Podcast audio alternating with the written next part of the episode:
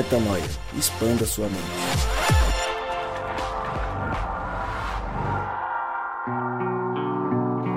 Está no ar mais um podcast Metanoia e você é muitíssimo bem-vindo ao podcast Metanoia número 227. Como eu sempre digo e você já está mais do que acostumado, meu nome é Lucas Vilches e nós estamos juntos nessa caminhada. Lembrando você que toda terça-feira nós lançamos um novíssimo episódio e a gente começou a dar as caras em nossas redes sociais. Não que nós estivéssemos escondidos, fugindo de algo, mas resolvemos nas nossas promessas, nas, nas nossas resoluções de ano novo, colocar mais a nossa cara à mostra no nosso Instagram. Então, se você ainda não segue o nosso Instagram, por favor, entre no Instagram e siga arroba podcast Metanoia e veja estes rostinhos conversando com você. Então, muitos dos insights que nós temos enquanto gravamos, nós registramos algumas coisas e levamos para a semana para conversar com você no nosso Instagram. Então entra lá, siga a gente, compartilhe, divulgue e também ajude que mais pessoas possam expandir a mente lá no Instagram também. E se você nos escuta agora em algum agregador de podcast, seja lá qual for, é o Spotify, é o SoundCloud, é o da Apple, enfim, não importa. Coloca lá, clica no sininho, começa a seguir a gente para você receber todas as notificações de novos episódios. Hoje o tema é bacana porque vamos tratar de uma obra cinematográfica que está em alta, está super bem avaliada pela crítica, menos por Gabriel Zambianco, que é quase que um crítico de cinema moderno, é, mas todos os outros críticos do mundo estão avaliando bem.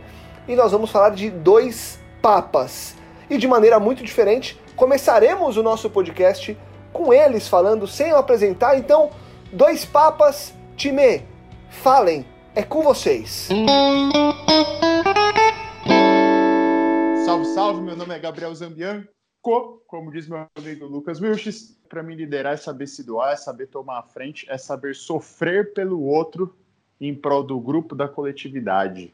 É isso. Olá, meu nome é Rodrigo Maciel e para mim liderança não é nem controlar, nem dominar, mas servir. Oi, eu sou a Mari. E para mim liderar não é proteger os seus, é ensiná-los a morrer por todos.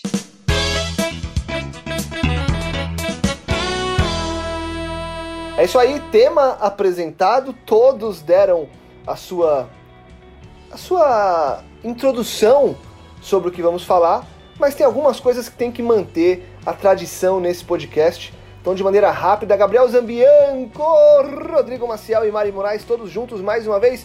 Gabriel Zambianco, eu sei que você tem uma mensagem muito especial antes de entrarmos com tudo no tema para começar. Então, Gabriel, é com você.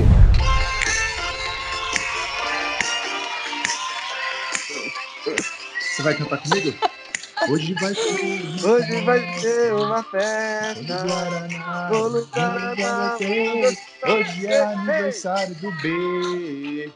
Parabéns, B, Holanda. Tudo de bom pra você.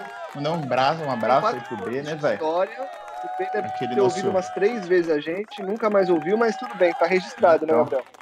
É, é que ele tá, tá gravando a sétima temporada de Vikings, né? É verdade. Então é um pouco corrido. Mas, B, tamo junto, te amo, meu brother.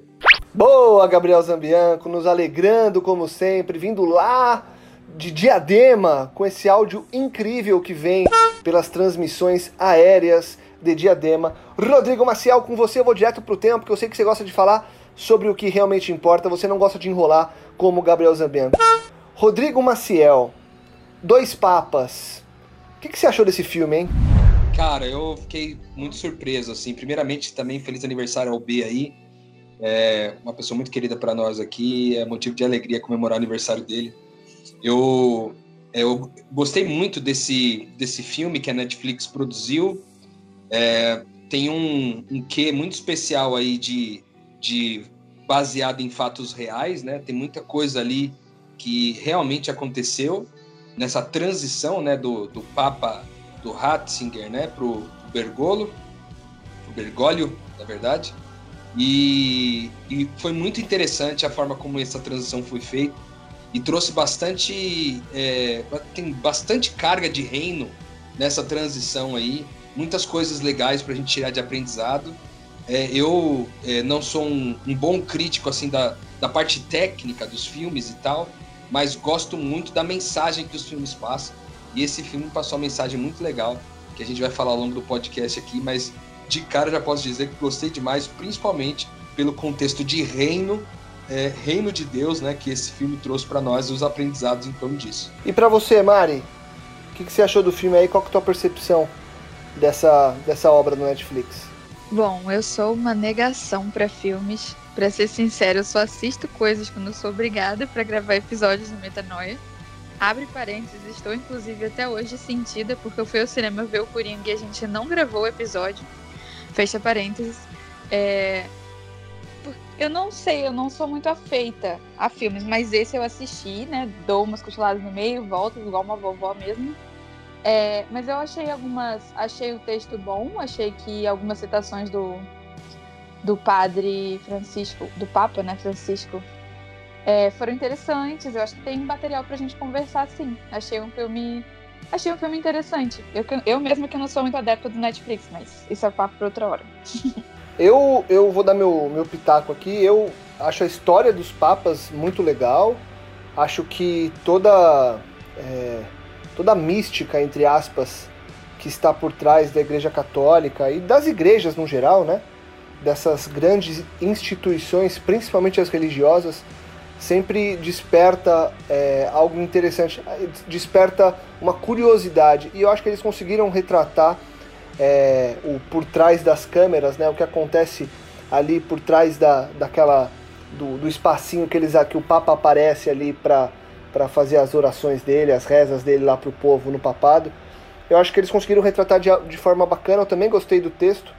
Achei, confesso, a direção e a parte mais entre aspas, cinematográfica fraca, não foi um filme que me prendeu muito, mas ele traz uma análise importante, uma possibilidade de análise importante com relação à liderança, né? Até porque as pessoas olham para o Papa, é, ou a Igreja Católica olha para o Papa, e muita gente olha para o Papa como um representante de Deus na Terra, como uma pessoa importante, como o maior líder. É, abaixo de Deus é o Papa, e essa, esse ano começou com o Papa dando um tapa na, uma mulher aí lá em uma das, das andanças dele, uma mulher puxou, ele deu um tapão na mulher, é, que mostrou que ele é tão humano quanto a gente, né? É, mas fato é que ele é um líder, ele é um grande líder.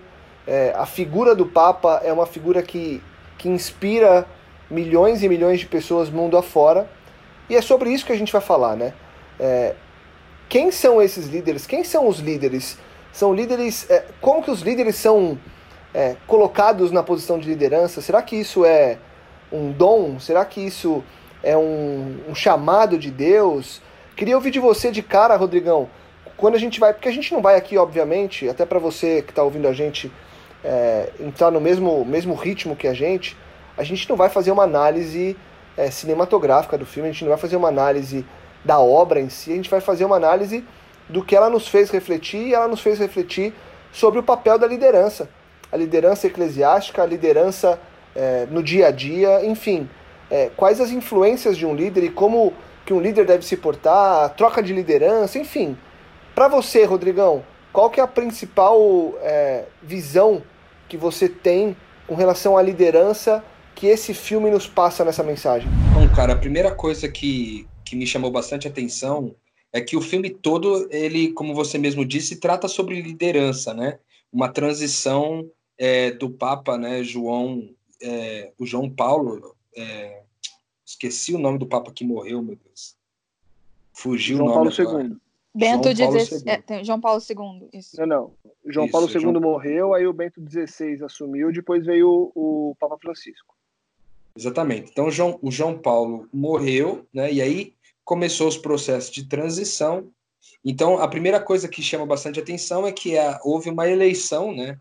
É, um conclave, que eles chamam dentro da Igreja Católica, de a reunião de, de dos líderes importantes da Igreja do mundo todo, que se reúnem para votar e escolher um novo líder, né?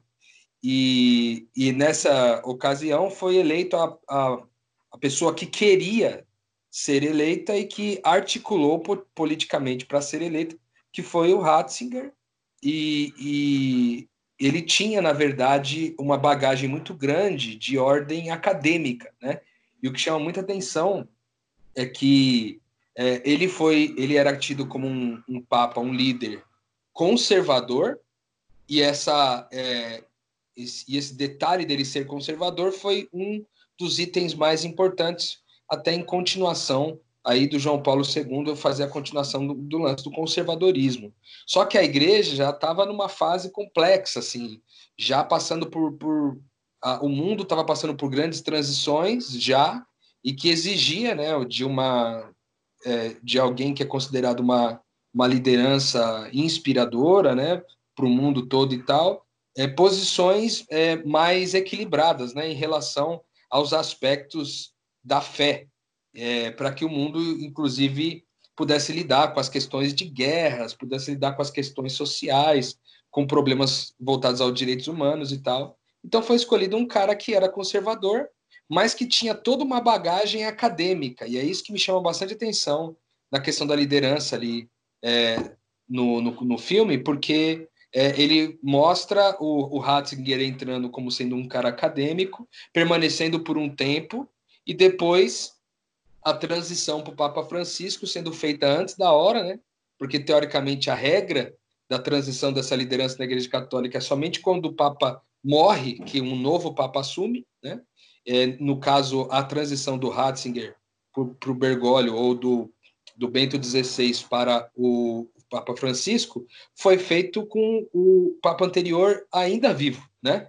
E, e essa transição me pareceu muito diferente das transições de poder normal, porque me parece, pelo menos o filme deu a entender isso, que havia é, foi construída uma amizade em torno dessa transição e, e aí a transição foi feita é, considerando uma transição não somente é, de um alemão para um argentino, mas também de um acadêmico para alguém que é mais do chão da vida, né?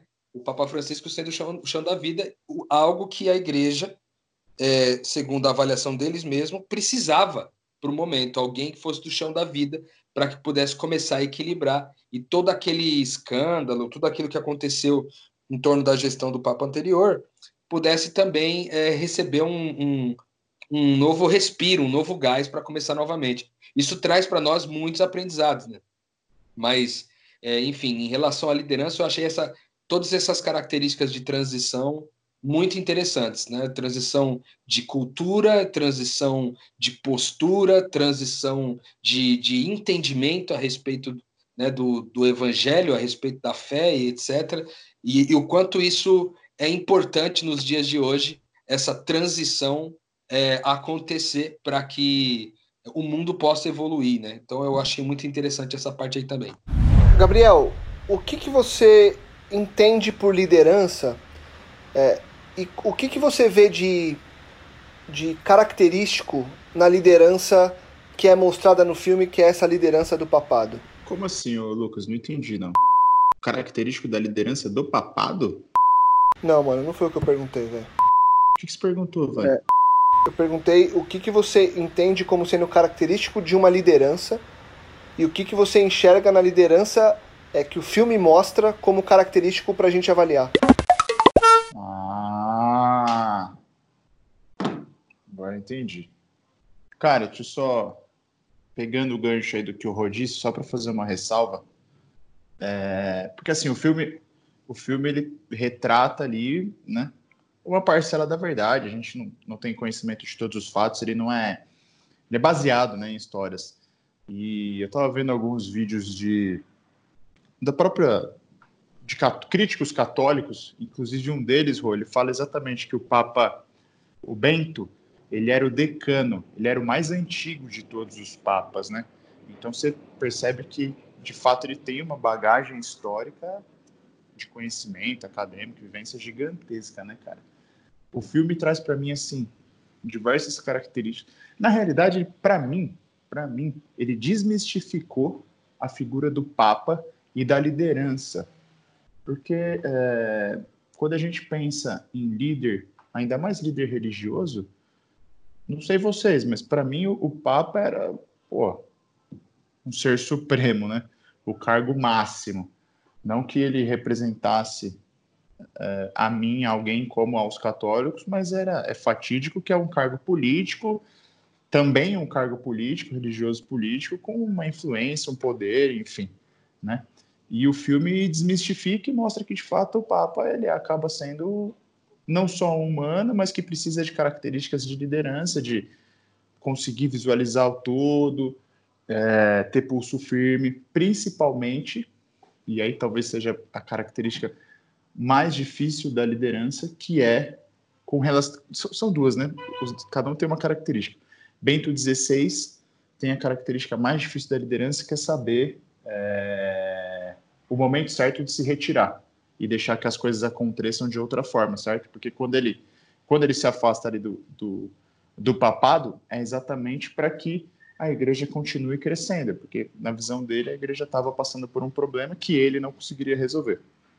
E outra característica que o filme também ressalta, uma frase acho que de Platão, enfim, não me, não me recordo, referindo ao Papa Francisco, que a, uma característica de líder é não querer, não almejar, não gananciar a liderança, né? E aí talvez você não não polua a, a, seus liderados e tudo mais, não coloque seus seus interesses na frente, cara. Então achei bem legal, velho. Mari, quais quais os é, o que o que você traria aí de pontos importantes, pegando o gancho no que o Gabi falou, pontos importantes de características é, de uma liderança, sendo ela saudável ou não, né? Enfim, coisas que você pesca é, que a gente já entende como sendo características de liderança quando a gente assiste esse filme. Bom, é, opa, deu uma roquinha aqui. é, eu acho que o olhar com o qual assisti esse filme talvez tenha sido um pouco diferente é, do normal. Primeiro, como eu disse, eu já não sou uma apreciadora, mas o que é gravado é porque eu, eu tenho uma trajetória no âmbito das ciências sociais, né? E eu era da área justamente de pesquisa. Minha monografia foi justamente sobre a, a, o advento né, do poder no Ocidente. Então, quando eu olho o Vaticano ou um Papa, eu não, não tenho nenhum tipo de carga é, espiritual ou eu não consigo nem, nem dissociar nem por um momento o poder político e econômico. Assim, a parte religiosa para mim fica só no aspecto cultural. Então, para mim, a, a história, enfim, do filme não tem a ver com a história da igreja de Cristo, tem a ver com a história de uma instituição. Então acaba que seria como assistir o advento. Posso estar cometendo uma blasfêmia, não quero desrespeitar aqui a fé de ninguém, mas seria como assistir um filme sobre a história de qualquer instituição poderosa no mundo. E, enfim, a Igreja Católica, mil ressalvas como historiadora que eu poderia me fazer aqui, né? É, mas acho que o que eu poderia sinalizar num primeiro momento é, a diferença de poder e autoridade, que eu acho que a gente já conversou aqui.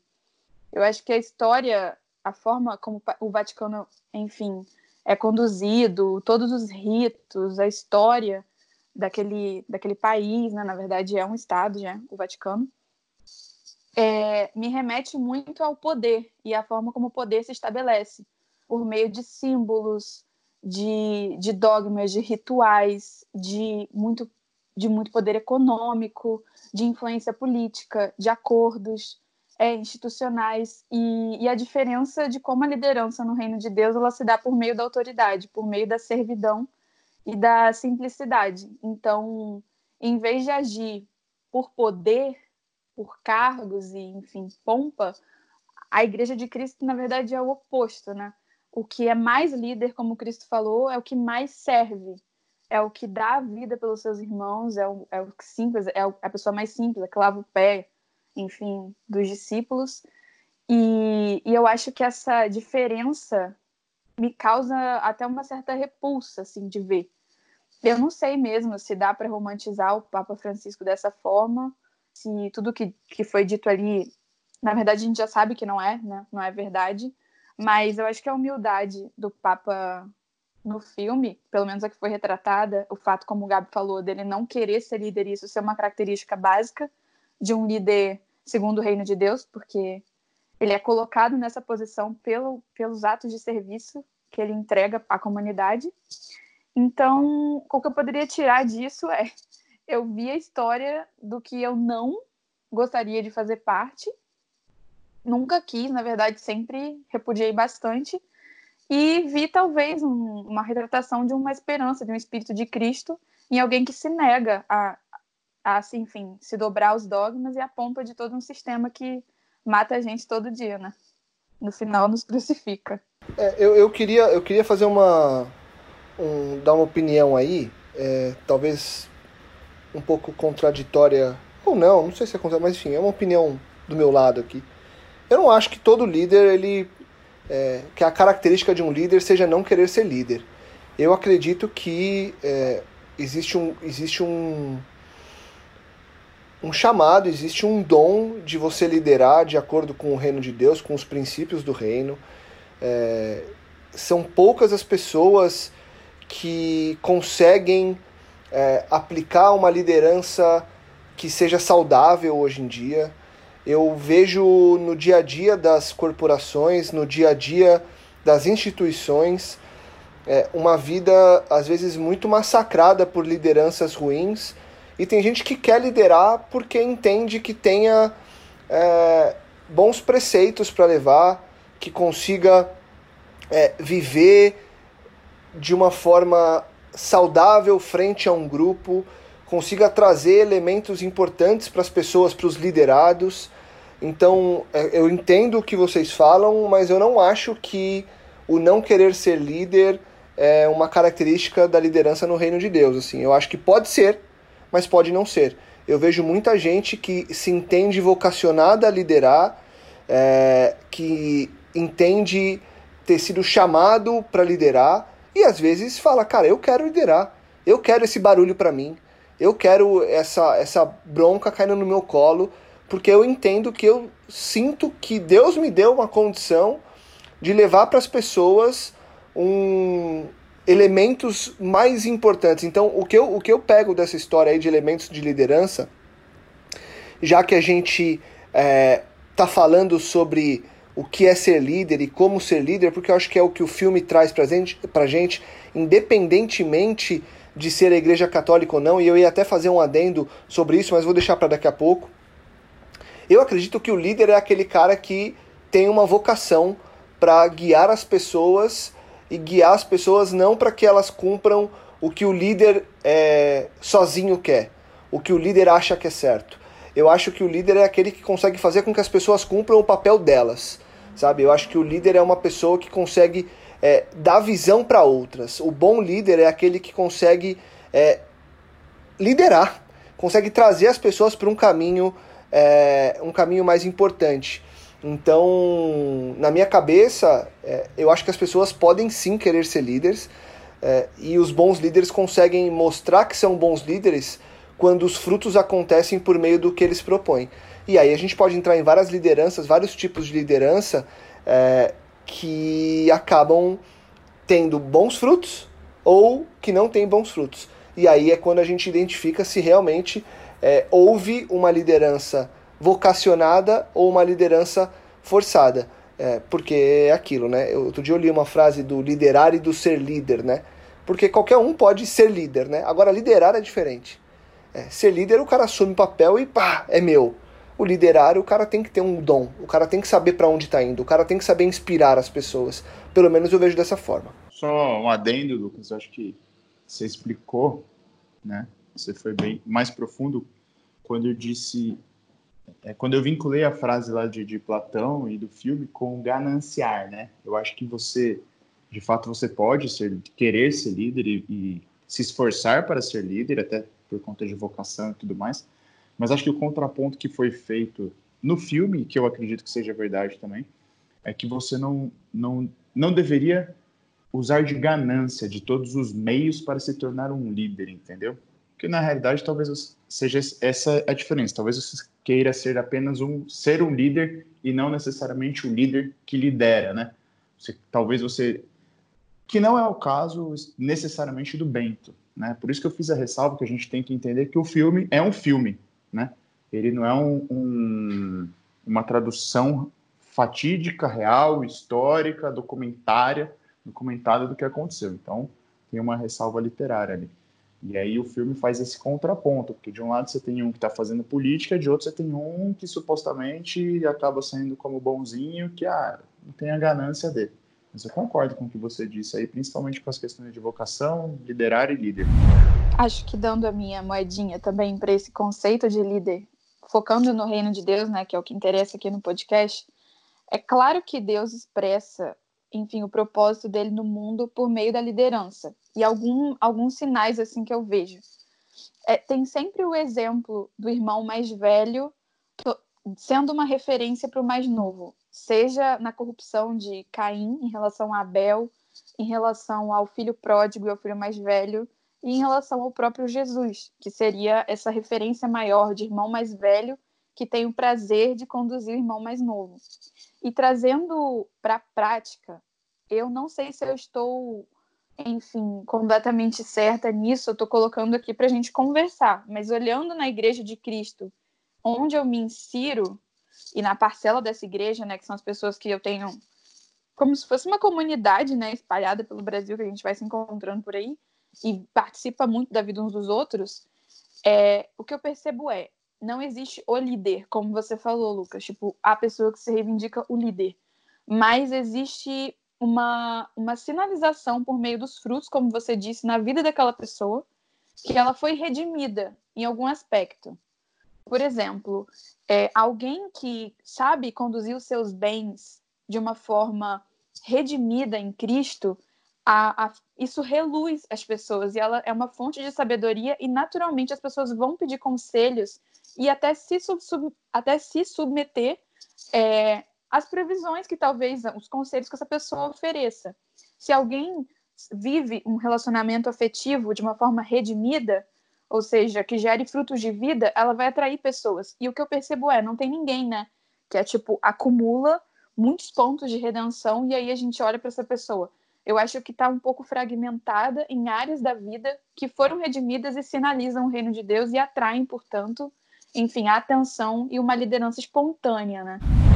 Eu, eu achei muito interessante a gente é, firmar esse ponto de, de liderança, o que a Mari disse, inclusive, sobre é, ser uma história de uma transição de liderança de uma instituição e não da Igreja de Cristo, né? É, mas eu, eu, eu queria me atentar assim até mais à história, no que eu quero dizer agora, mais à história mesmo que o filme tentou propor, porque na prática é o seguinte: você tinha um líder que foi eleito, que foi o, o Ratzinger, o Bento XVI, que era um cara que, teoricamente, era o cara mais competente para a função.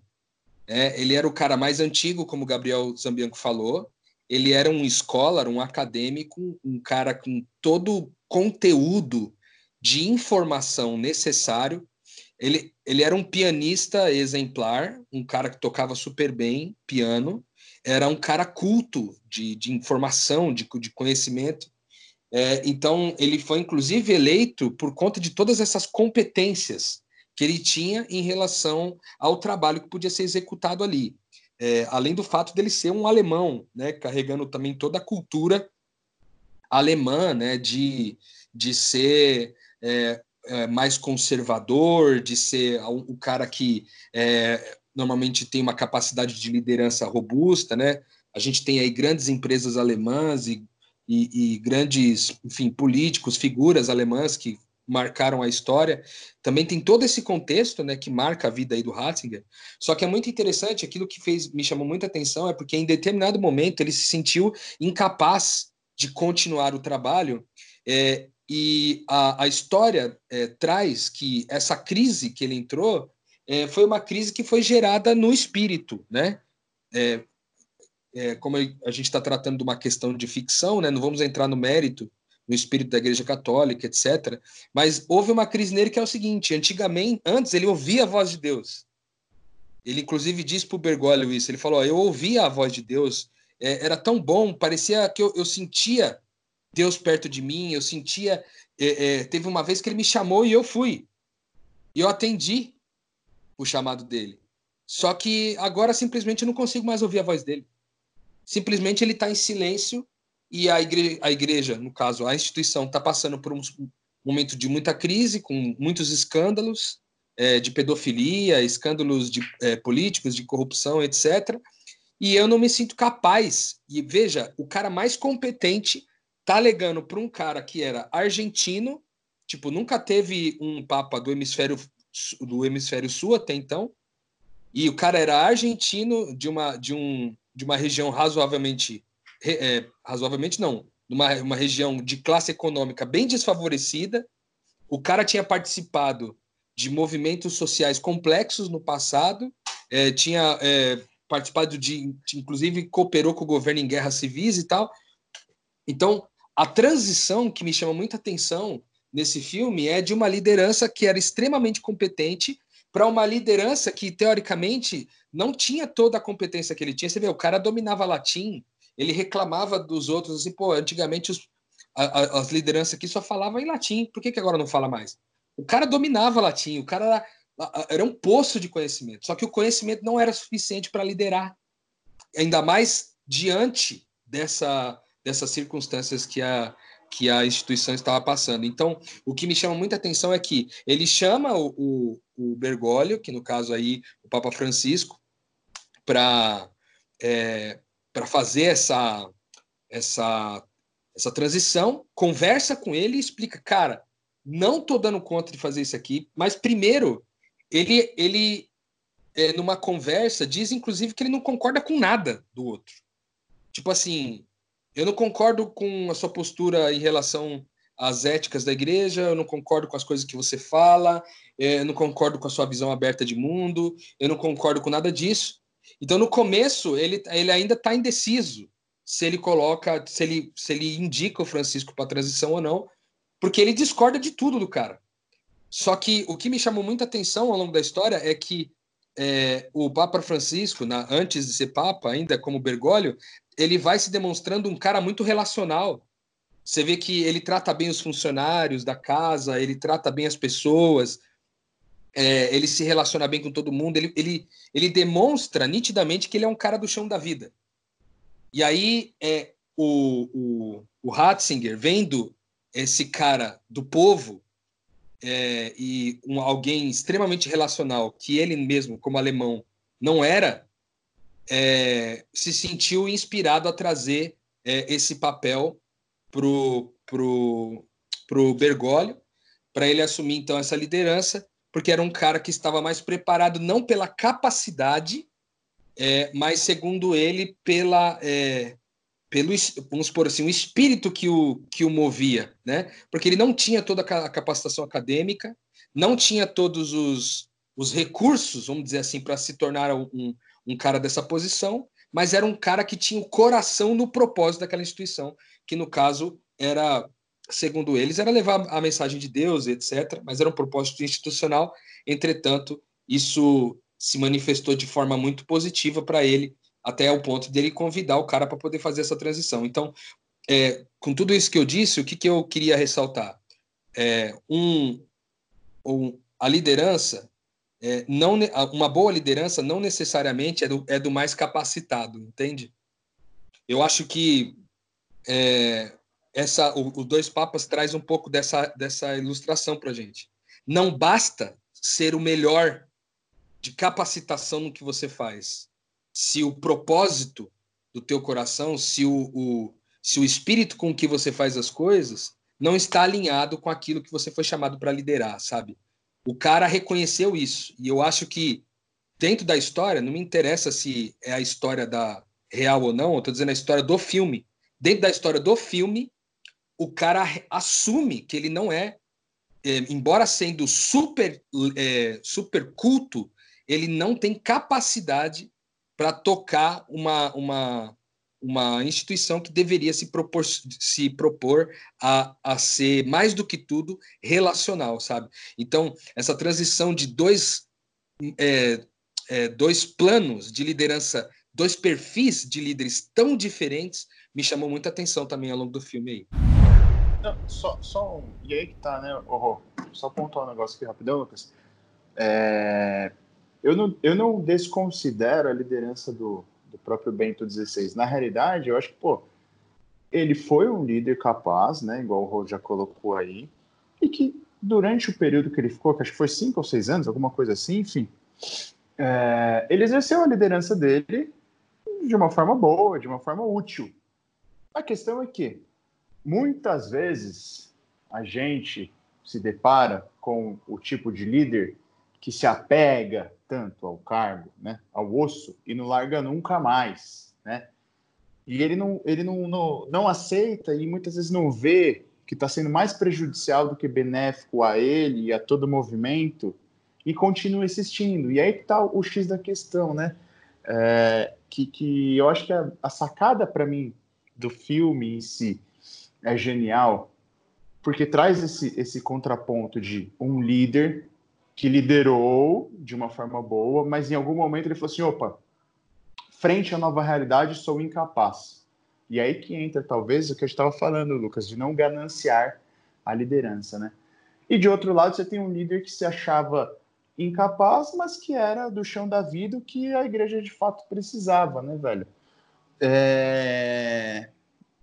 E eu achei bacana que, assim, cara, como, como conecta com a realidade de hoje em dia, né? Como conecta? Eu não sei se vocês já, já conhecem, bom, com certeza vocês já conheceram líderes assim, que não, não arredam um pé por nada, e outros tantos que são vocacionados capazes que acabam que não conseguem liderar, né, propriamente dito, por conta desse tipo de situação. É, eu acho que o Rô falou no meio da resposta dele sobre o fato, né, do Papa Bento não estar se sentindo apto é, a ouvir a voz de Deus, sendo um líder religioso e tal. E eu, na verdade, não é o que acontece frequentemente que um líder ele tome essa posição, como a gente falou, de reconhecer sua incapacidade e ceder o lugar. A maioria fica lá sentado, como o Gabi falou. E eu acho que seria interessante e prático para a gente debater um pouquinho sobre como reconhecer na prática, é, segundo os frutos, né, no dia a dia, no chão da vida, como a gente está falando, quando uma liderança ela não está obedecendo à voz de Deus ou quando ela está, quais são os sinais, né, disso? E eu acho que um, um primeiro já falando assim e, e vocês emendem aí comigo, é, eu acho que é uma preocupação excessiva com o controle.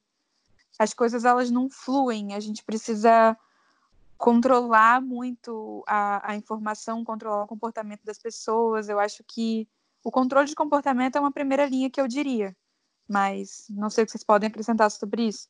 Eu acho que, assim, é, para mim fica gritante uma característica que, infelizmente, todas as igrejas possuem, que é esse medo, inclusive né, a católica, do, que o próprio filme retrata, inclusive é, é, esse medo de perder, né? De perder fiéis, esse medo de, de, de repente, as pessoas estarem vivendo algo, enfim. Hoje eu estava conversando com a minha sogra, pô, ela é uma pessoa que vai bem mais à igreja do que eu frequenta, né?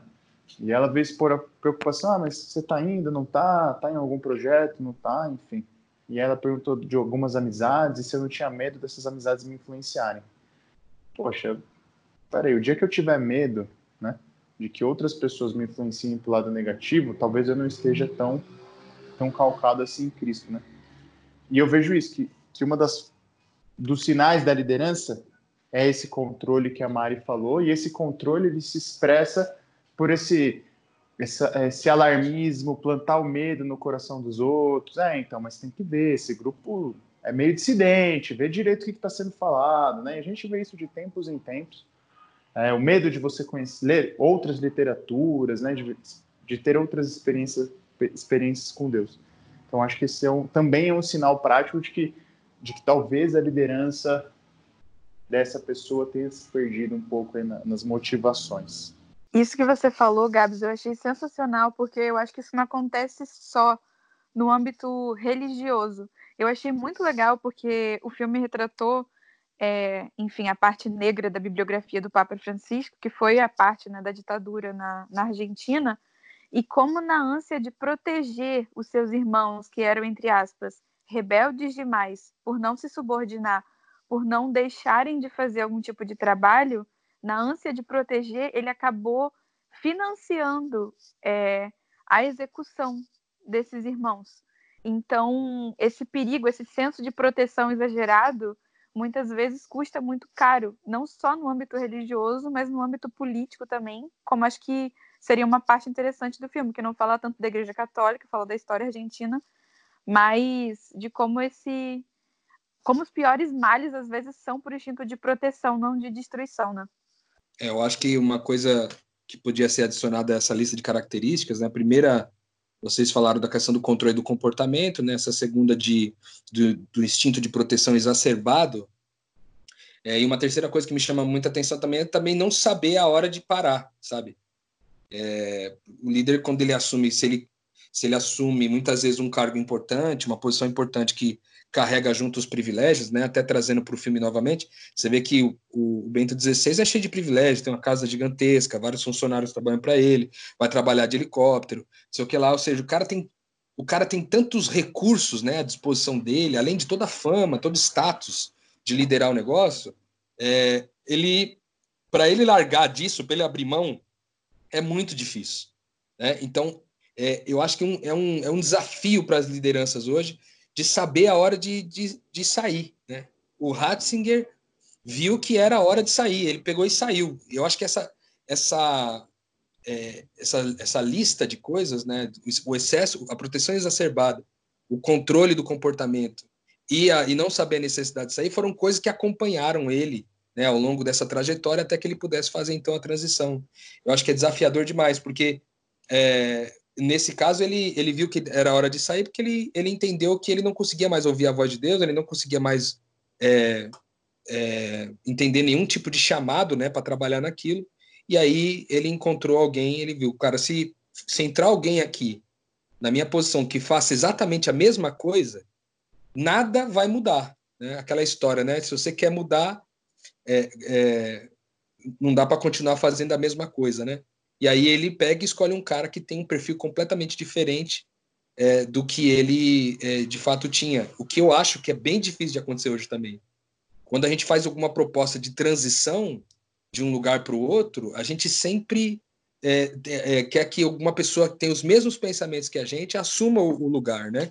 Mas a sabedoria dele, talvez toda a capacidade acadêmica dele tenha servido para poder migrar para um outro polo, conseguir tomar a decisão de migrar para um outro polo a sua sucessão, o que tem trazido, pelo que eu entendi aí na história, melhores resultados para aquela instituição. Pegando como gancho o que o filme traz dessa transição e do papel que cada um deles exerce, o que é que a gente traz na prática é, do que é ser um líder segundo o chamado de Deus? É, e aí acho que tem um ponto importante aí que a gente não, não bateu tanto. É, o Rô até disse lá atrás que ia falar sobre isso, acho que não acabou falando que é sobre a parte da vocação. É, o quanto de vocação está nisso, é, a vocação contra o estudo, o Rô, o Rô bateu um pouco nisso, é, mas em que, em que sentido que a gente consegue é, observar o, as características de uma liderança conforme o que Deus, o que Deus é, pede que a gente faça? Eu acho que a melhor forma de responder essa pergunta seria a, com conhecimento bíblico mesmo porque tem vários versículos que falam largamente, alguns citando o próprio Cristo mesmo, mas acho que para iniciar a conversa nesse aspecto, eu diria, é, falaria em Filipenses 2, versículo 3 a 8, que fala: Nada façam por ambição egoísta ou por vaidade, mas humildemente considerem-se considerem os outros superiores a si mesmos. Cada um cuide não somente dos seus interesses, mas também dos interesses dos outros. Seja a atitude de vocês a mesma de Cristo Jesus, ou seja, dar a vida pelos seus irmãos. E saindo do ambiente holístico, pelo amor de Deus, é, indo para a prática, como a gente gosta, acho que isso bate um pouco até com o que eu falei no Instagram, acho que foi essa semana, né? Sobre o, o que demonstra que você foi convertido ao Evangelho é que você, a partir do momento em que se entregou para Jesus, a sua vida não passou um dia sem que você se perguntasse sobre a necessidade do seu irmão. E você não dá conta só dos seus interesses. Se você vive uma vida pautada nos seus próprios interesses, no interesse de, de ser apenas um, um bom pai para sua casa, um bom marido, ganhar um bom salário, ter um bom plano de saúde, e você não se não passa um dia inteiro e você não pensou nada além disso, e você tem alguma divindade, você tem uma religião, mas você não foi convertido ao evangelho de Jesus Cristo, sabe? Então, cada eu acho que um grande um líder mesmo, alguém que se posiciona dessa forma, é, é alguém que os seus interesses eles sempre dizem respeito à família de Deus. Ele é coletivo em todo em tudo que ele faz, em tudo que ele opera nesse mundo. Cara, me, me chama a atenção um texto bíblico também de Mateus 20, dos versículos 25 a 28, que fala um pouquinho também respondendo a pergunta do Lucas, que é o seguinte: Jesus é, chamou os discípulos e disse: Vocês sabem que os governantes das nações as dominam e as pessoas importantes exercem poder sobre elas. Não será assim entre vocês, ao contrário. Quem quiser tornar-se importante entre vocês deverá ser servo, e quem quiser ser o primeiro deverá ser escravo. E como filho do homem que não veio e como filho do homem que não veio para ser servido, mas para servir e dar a vida em resgate de muitos. Aqui esse texto fala também um pouco des, dessa característica da liderança segundo o coração de Deus, né? Ele, é, Jesus é o próprio Jesus dizendo aqui, ele diz assim, cara, os governantes dominam as nações e as pessoas importantes exercem poder sobre elas, ou seja, não vai ser com domínio e com, é, e com exercício de poder que vocês vão liderar. Vocês vão liderar sendo servos. Vocês serão os primeiros sendo escravos dos outros, entendeu? Então, entra, na minha opinião, aí essa questão da liderança, é, do líder servo, né? Que é, tem sido muito comentado no meio dos, dos, dos especialistas em liderança, é, os gurus aí de liderança do mundo todo também têm aplicado um pouco desse conhecimento, do líder que está para facilitar, para auxiliar, não é o líder que chama o poder para si próprio, que se eleva o ego, etc., mas é o cara que está sempre servindo, sempre entregando, né? Além do fato de tudo isso que a Mari falou, né? De você colocar o outro em primeiro lugar, mas também é, de, de também a gente não exercer a liderança nem com, com, com, exercício, com exercício de poder e nem com domínio sobre as pessoas, mas com o serviço. Isso também me chama muita atenção. E eu acho que isso também é retratado ali com o Papa Francisco na história do filme, é, que durante o tempo inteiro ali ele está servindo as pessoas, ele, ele conversa, ele é gentil, ele não, ele não tá querendo holofote sobre ele, ele está querendo colocar as pessoas né, como, como o foco principal ali do trabalho dele, todo mundo que está envolvido no trabalho, ele serve essas pessoas, né? Eu acho que essa foi uma característica do cara. Não sei se na, na vida real ele continua agindo dessa forma, mas é, a proposta do filme é que sim. Então, eu acho que essa liderança é, inspira muito mais, né? E nada mais é, chave, na minha opinião, num papel de um líder do que inspirar.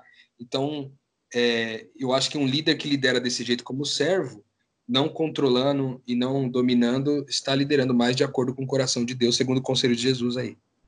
Gabriel e Mari, o que, que vocês pegam de mensagem principal na conclusão desse filme? Que, que é, dessa troca de lideranças, dessa diferença de lideranças, é, das características boas e ruins desses líderes e de outros líderes que vocês veem liderando o mundo afora? O que é que vocês enxergam como é, lição principal para a gente ao concluir esse podcast com relação ao que a gente enxergou na liderança dessas figuras? Cara, se eu puder, Mari, é...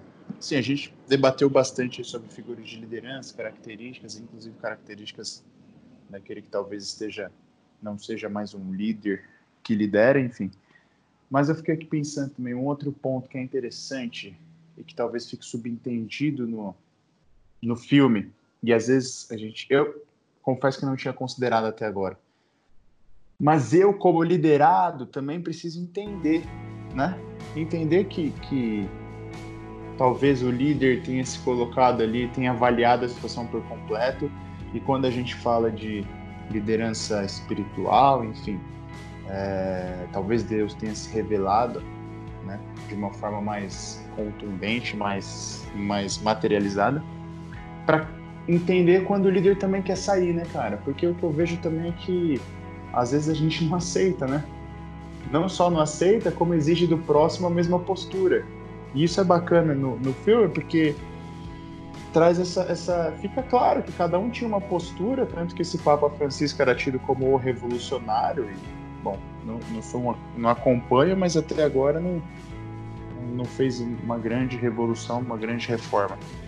Mas eu acho bacana que você vê ali o povo recebe esse novo líder com, a me, com o mesmo amor, a mesma paixão e, e ardência do, que da forma que recebeu o outro, entendeu?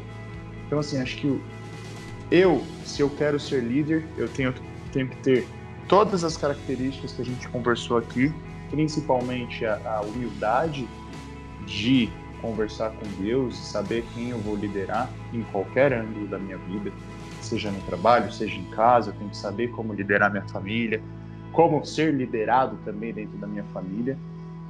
É... E também entender que, que Deus pode querer se trocar a qualquer hora, né, cara? Acho que esse controle não é nosso, né? Então, para mim, fora tudo isso que, que a gente debateu, acho que fica mais essa mensagem aí também.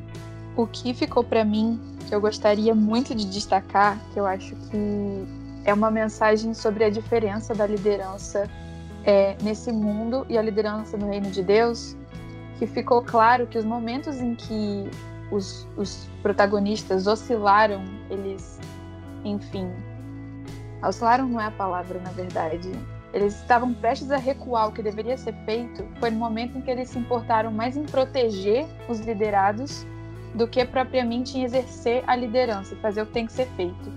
Exemplo, na, na juventude do Papa Francisco, quando ele tentou proteger os padres e acabou entregando esses padres à morte por um senso de proteção que levou ele a tomar más decisões políticas.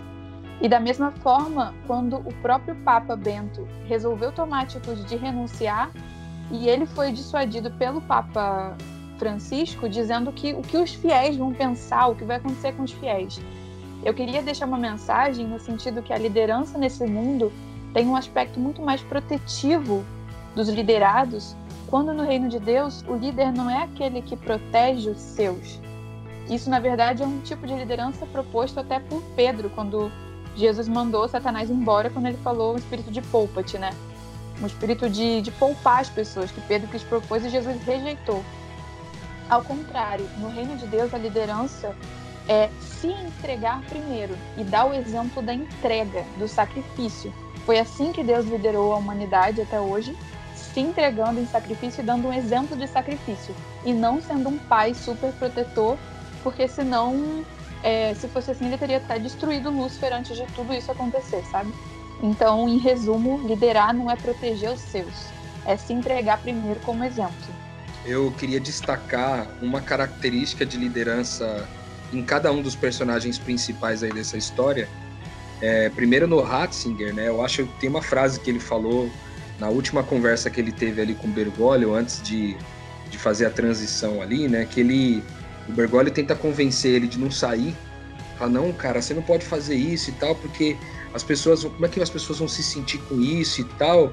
Você não pode fazer isso. Você, quantos danos você vai causar na vida das pessoas? Aí ele disse assim: Mas e os danos que eu, que eu farei se eu ficar? É, essa característica, essa humildade de reconhecer que permanecer liderando uma coisa que eu não tenho capacidade para liderar, essa, esse reconhecimento, para mim, é uma característica muito importante de um líder. Assim, a humildade para reconhecer que, é, que você não é bom em uma determinada coisa, ou que você, se você continuar como líder de uma determinada, é, liderando aquela, aquele grupo de pessoas, ou aquela instituição, aquela empresa, o que seja, você vai é, prejudicar muita gente ou prejudicar os trabalhos, os objetivos, as metas da empresa. Então eu destaco essa característica do Ratzinger. Agora, do Bergoglio, é, não tem como é, não falar sobre essa capacidade relacional dele, é, de, em todas as conexões, os contatos que ele tinha ao longo da história que o filme propôs, ele tratar as pessoas com dignidade como se elas fossem as pessoas mais importantes do mundo naquele momento para ele. Tipo, certa vez eu ouvi uma frase que, é, que diz assim: é, a pessoa mais importante do mundo é aquela que está nesse, é, na, que nesse momento está na tua frente. E eu vejo que ele tratou as pessoas desse jeito. É um líder que inspira pela bondade, sabe? Inspira pela bondade. Na proposta do filme eu vejo que tinha então isso. O Ratzinger como sendo um cara é, humilde o suficiente para saber que a partir de um determinado momento ele pode é, prejudicar o que ele está liderando e o, o Bergoglio com essa capacidade de inspirar através da bondade. Eu acho que essas duas coisas são é, fundamentais hoje é, na liderança e foram trazidas pelo filme, na minha opinião, de forma genial. Legal. Acho que fica uma reflexão importante aí sobre o nosso papel enquanto líderes, sobre o que é ser líder, enfim, uma série de quesitos que foram é, pontuados por vocês. Acho que vale a reflexão. E se você não viu o filme, corre lá no Netflix, assista, é, manda sua mensagem pra gente, pra gente refletir junto com você. E vamos, semana após semana, expandindo a mente mais ainda. Obrigado, Rô, obrigado, Gabi, obrigado, Mari. E que você tenha expandindo a mente com a gente hoje e continue conosco em mais podcasts que faremos. Semana que vem estaremos de volta, com a graça de Deus, para continuar expandindo a mente juntos. Metanoia, expanda a sua mente.